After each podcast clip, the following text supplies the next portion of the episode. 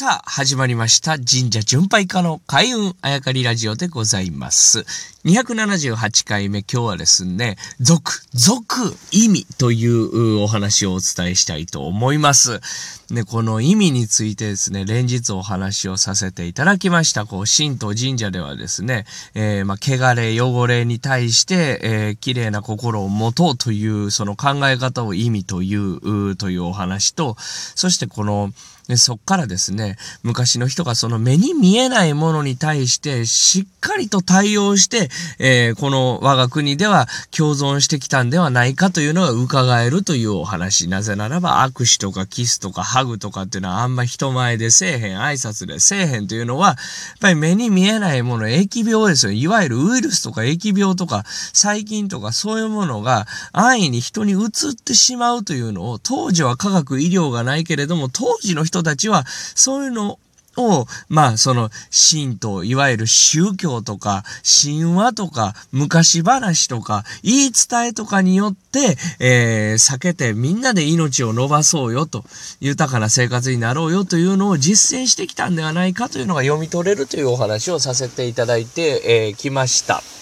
昨日まではね。で、今日もその続きの続きの続きの続きなんですけれども、例えば意味と言ってですね、まあ、身内がなくなると家から出たあかんというようなね、日数があって、まあ、こもったりとかする。今の現代ではなかなかされませんが、そういったことも、まあ、昔は、例えばね、えー、昨今、志村けんさんのお話がありましたよね。で、志村けんさんのお兄さんが、やっぱり対面できなかったと。そのまんま火葬場行って、ってっていうね、ご遺体と対面できなかったというお話を、まあ、インタビューで、えー、お話をされてましたが、そういったことに近いんじゃないかなって、それ、岸村健さんの場合、なぜならばやっぱりその、えー、感染しているから、ご遺体になってもやっぱりその近づくと、近づいた人が感染してしまうという話だから、ご遺体に面会できなかったというお話だったんですけど、その意味も昔から言われてる日数とかもそれに近いんじゃないかなと思うんですね。で、これやっぱり、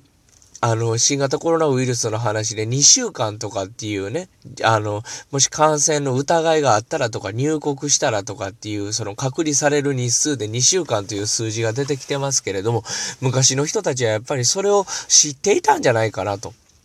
疫病に関してね。で、やっぱりご遺体に接せられる、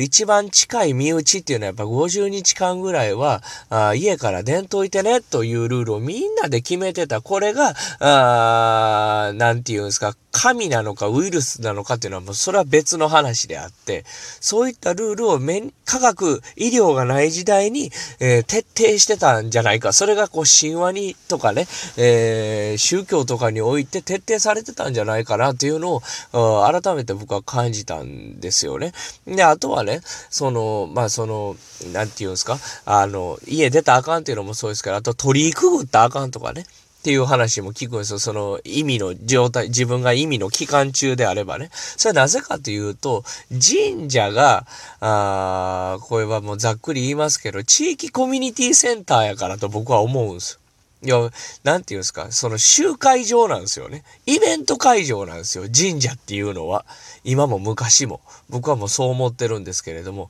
要はそういうところに来んといてねっていうことだと思うんですよね。身内がなく、なくなって、まだ日が浅い人は、もうこれはざっくり言うと、もしかしたら疫病とかウイルス持ってるかもしれへんから、パブリックスペースには来んといてねっていうことやと、僕は思うんですね。これが昔は科学や医療がないから、え意味という期間中は、あ一神道、二神道とそれぞれ日が決まってるから、あ家から出ないでくださいと。まあ、隔離ですよね。期間を取ってくださいと。ね、まあ、それパブリックスペースに行くと、それが広がってしまうので、えー、鳥居をくぐらないでくださいと。いうふうに言われてきたんじゃないかなと、こう解釈できるんではないかと、僕は昨今のニュースを見ててですね、もちろんまだ収まってませんからね、他人事のような話をしてしまうんですけれども、そこから神社巡拝家として読み、何が今読み取れるかというお話をぜひお伝えしたかったんで、えー、まあ収まってませんが、今このタイミングでこのお話をさせていただいたんですけれども、意味というところからですね、こう、えー、僕らの先祖がこの国で、えーー、ずっと生きてきたということがですね、読み取れるんではないかなと思いまして、えー、今日も続々意味ということでお伝えをさせていただきました。